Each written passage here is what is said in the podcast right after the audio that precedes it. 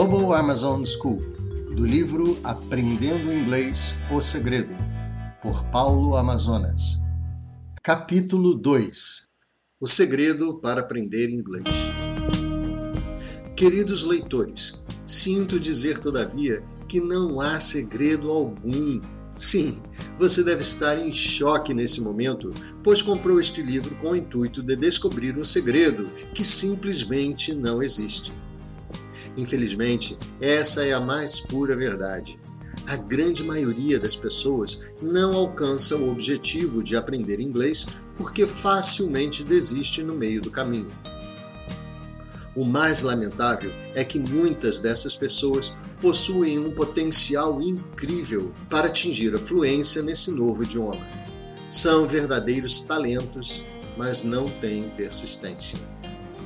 Esta desistência se deve por diversos fatores, quais sejam a falta de motivação, de incentivo, de tempo, de dinheiro, seja pelo cansaço, por problemas familiares, por achar que não estão aprendendo ou que nunca irão aprender, o fato é que os motivos acima mencionados são apenas desculpas que algumas pessoas buscam para justificar as próprias falhas. Ou seja, alguém ou algo deve ser culpado por isso. Na realidade, quando essas pessoas desistem, nem sequer pensam no motivo pelo qual se matricularam em uma escola de inglês. Se pararmos para pensar com mais calma, esta não é uma decisão inteligente, pois ela investiu dinheiro, gastou tempo, mas o objetivo principal não foi atingido. Bem, sobre o tempo perdido, esse não tem jeito, não volta nunca mais.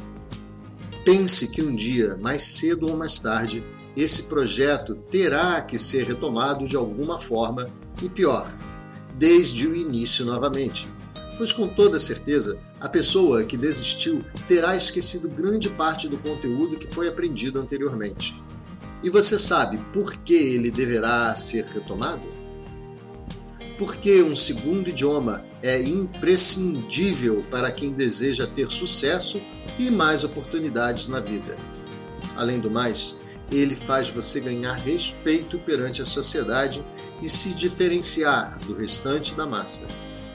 E para quem vive no exterior, saber o idioma desse país já é uma questão de obrigação e respeito a ele.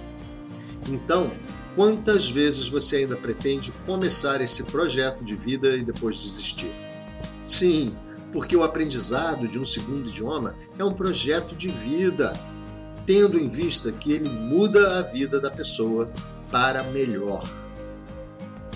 Agora eu faço uma pergunta de culpar o professor, a escola e o método para justificar suas próprias falhas e limitações.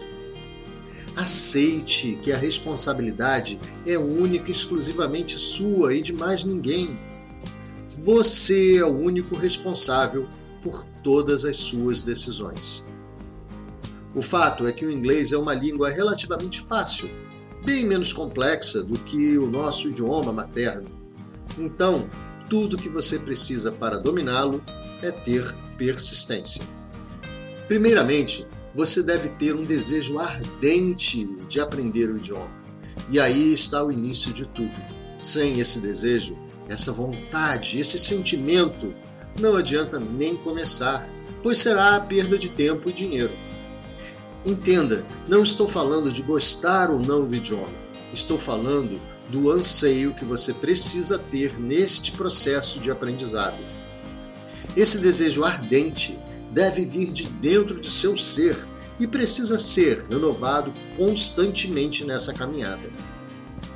Não adianta ter aquela vontade inicial e depois simplesmente deixar que ela esfrie. Como dizia o velho ditado, vontade é algo que dá e passa é necessário colocar combustível constante nesse sentimento. Já se imaginando falando inglês, conseguindo um bom emprego e interagindo com outras pessoas. Da mesma forma, é importante trazer à lembrança os constrangimentos sofridos e as oportunidades perdidas pela falta do inglês.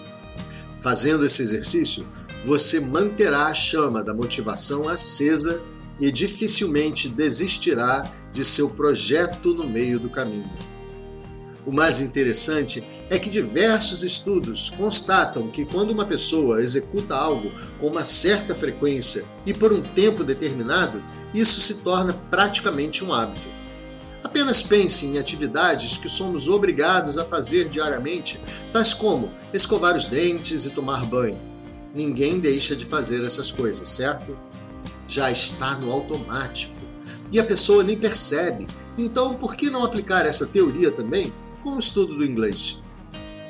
Eu mesmo vivenciei e ainda vivencio isso em sala de aula, com os meus próprios alunos. Percebi que os que foram bem-sucedidos são aqueles que realmente colocaram o estudo do inglês como uma atividade obrigatória de seu dia a dia, parte de sua rotina, e observo que eles vêm ao curso com uma naturalidade incrível, assim como vão para os seus trabalhos.